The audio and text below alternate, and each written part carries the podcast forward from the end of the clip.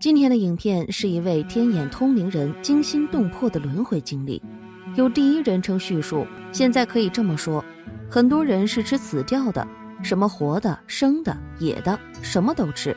这里我告诉大家，真的不是什么都可以拿到嘴巴里去吃的。从生物学上说，有些动物在死亡的过程中会放射出一种毒素，如果刚死或未死的时候人把它吃下去，对身体是有害的。从佛学角度来说，生物在非正常死亡过程中，在灵识脱离开肉体的那瞬间，爆发出特有的仇恨能力。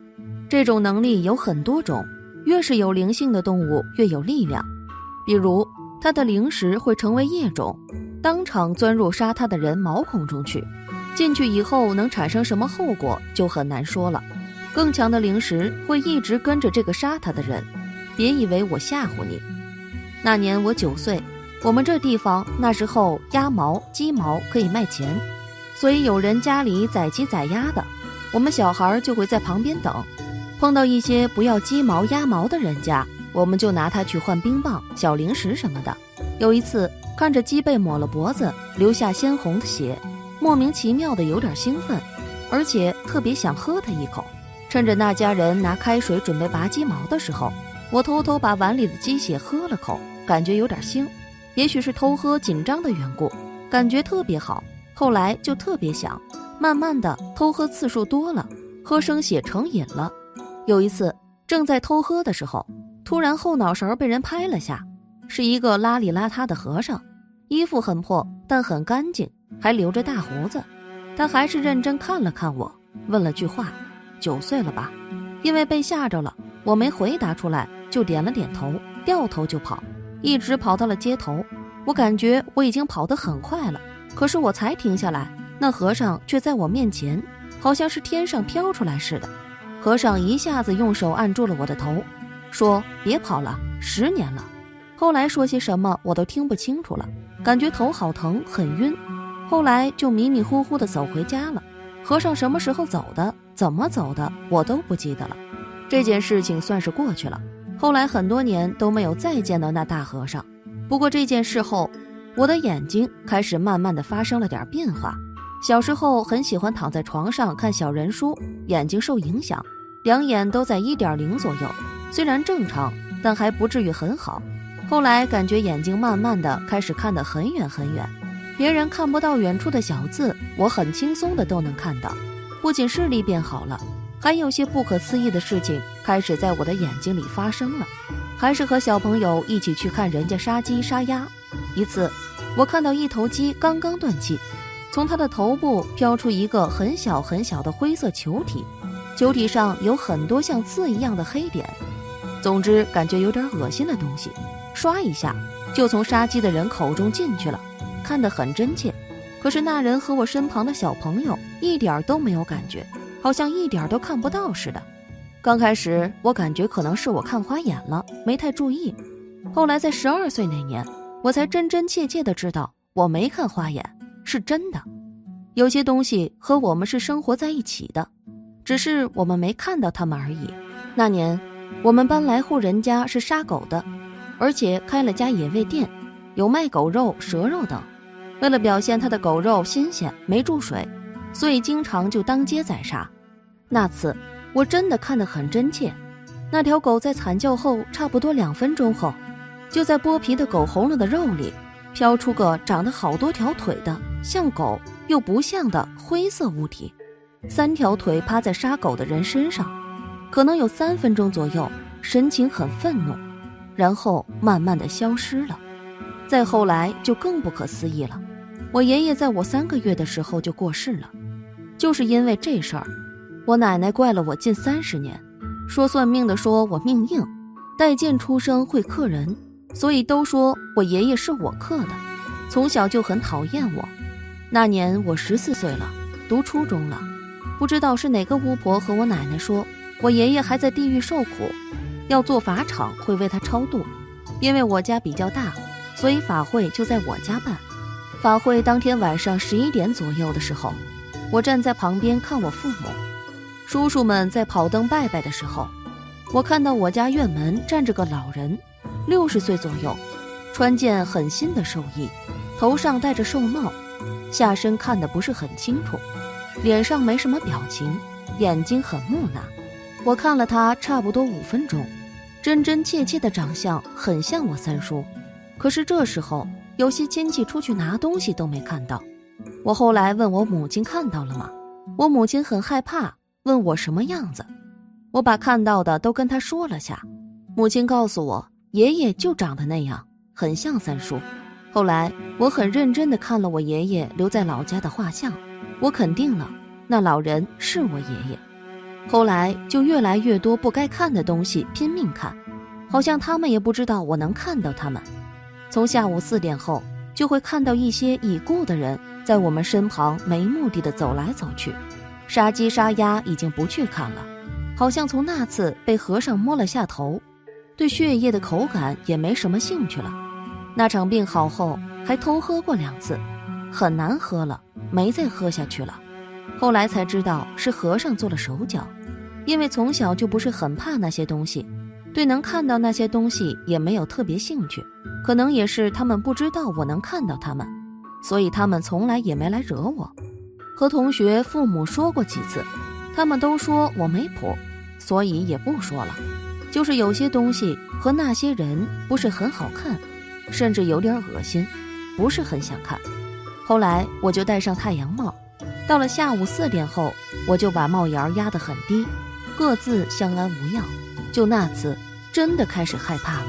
那年我十六岁了，有个邻居喝醉了酒，在家门口大吵大闹，很多人跑去看，我也去了。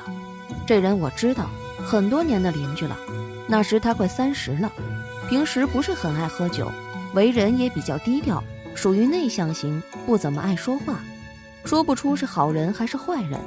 做鱼买卖的，娶了个老婆也不是很漂亮，生了个男的，那时才三四岁吧，很可爱。我平时买点零食也分过那小孩吃，很熟悉。我跑过去的时候，很多人都围在那里了，好像很醉，拼命的拿脚踢他们家的门。口中在骂老婆，好像是怀疑老婆有外遇什么的。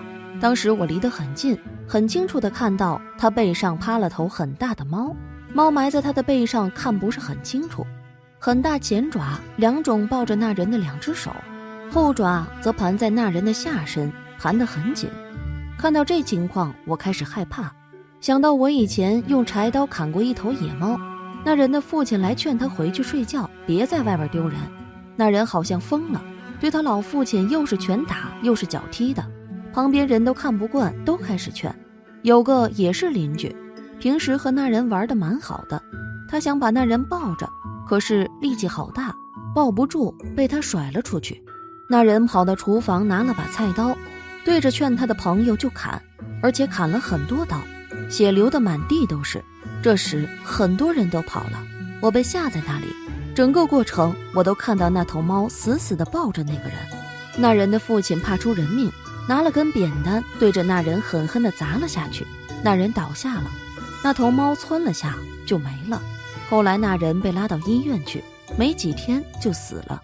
听我父亲说他死了的消息后，我开始很害怕那东西了，心里莫名其妙地想那和尚啊，真的想见到他，想问问他是不是他使我能看到这些东西。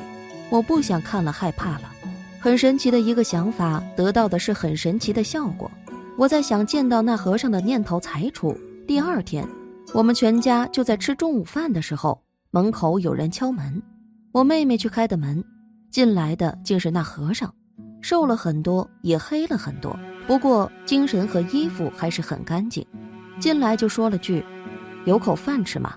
我父亲以为是化缘的和尚。就叫我妈去打点饭给他，我妈好像也没认出他，可能是时间过太久了。可是我一眼就认出他来了，而且这种感觉很亲切，脱口就和我妈说：“就是这个和尚。”我母亲好像这时候也想起来了，马上站起来让位置，说：“师傅，来一起吃饭。”并和我父亲提醒。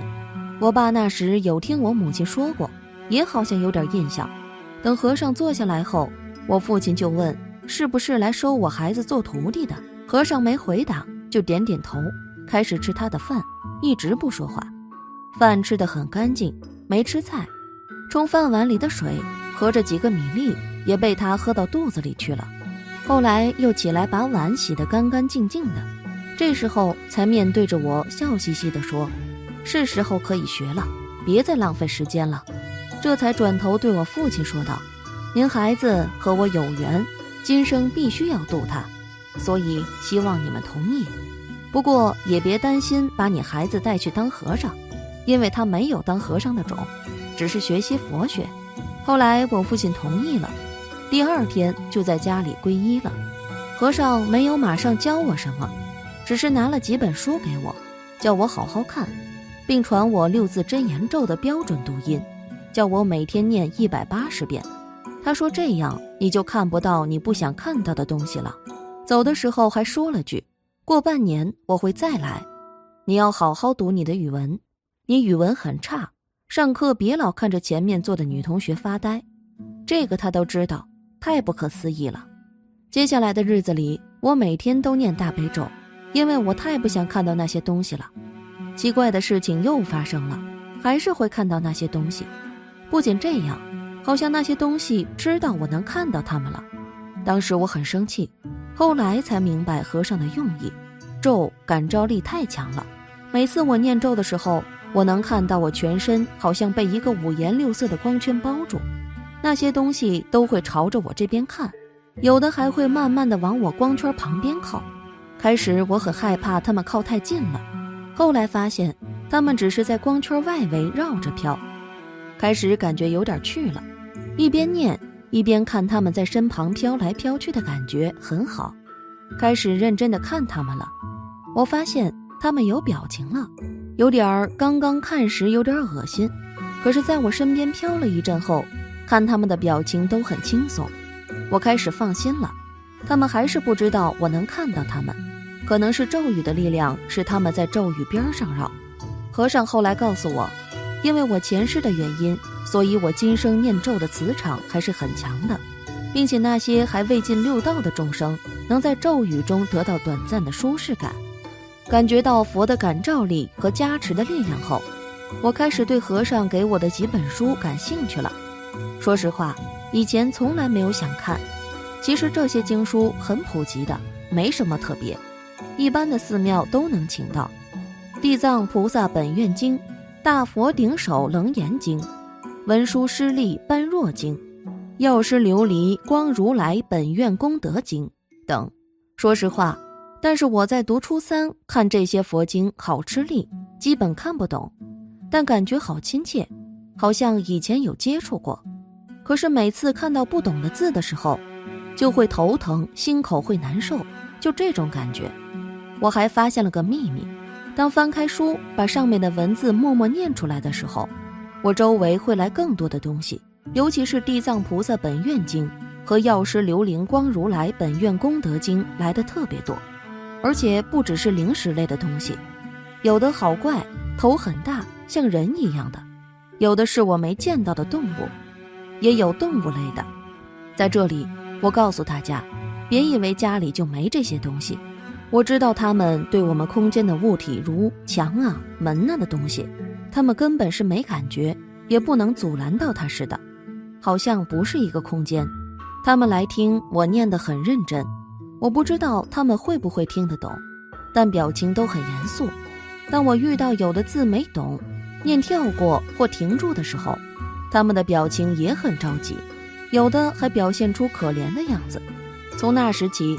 我对他们真的就和朋友一样，我开始感觉他们的可爱了。那时的经书还没有注上拼音，现在好像很多都有了，比较好念，所以我开始用上字典。我每天都用了很多时间念经，也开始自己去找些我看得懂的书来学习，这也使我懂得了很多佛学道理，并且因为念了这些经，和那些神秘的众生也能够平常和平的相处。我觉得这一切，是佛菩萨对我的安排。从此，我提醒自己，要坚持佛家精神，时时刻刻不忘自己曾经吃过的苦和众生苦。祈愿所有众生一切顺利，离苦得乐。祈愿我生生世世的父母及现实的家庭一切安好。好了，本期的视频就为大家分享到这里，感谢您的观看。愿佛光照照全家，吉如意伴您永远。如果您也喜欢本期内容，请给我点个赞，还可以在右下角点击订阅或者分享给你的朋友。您的支持是我最大的动力。咱们下期再见。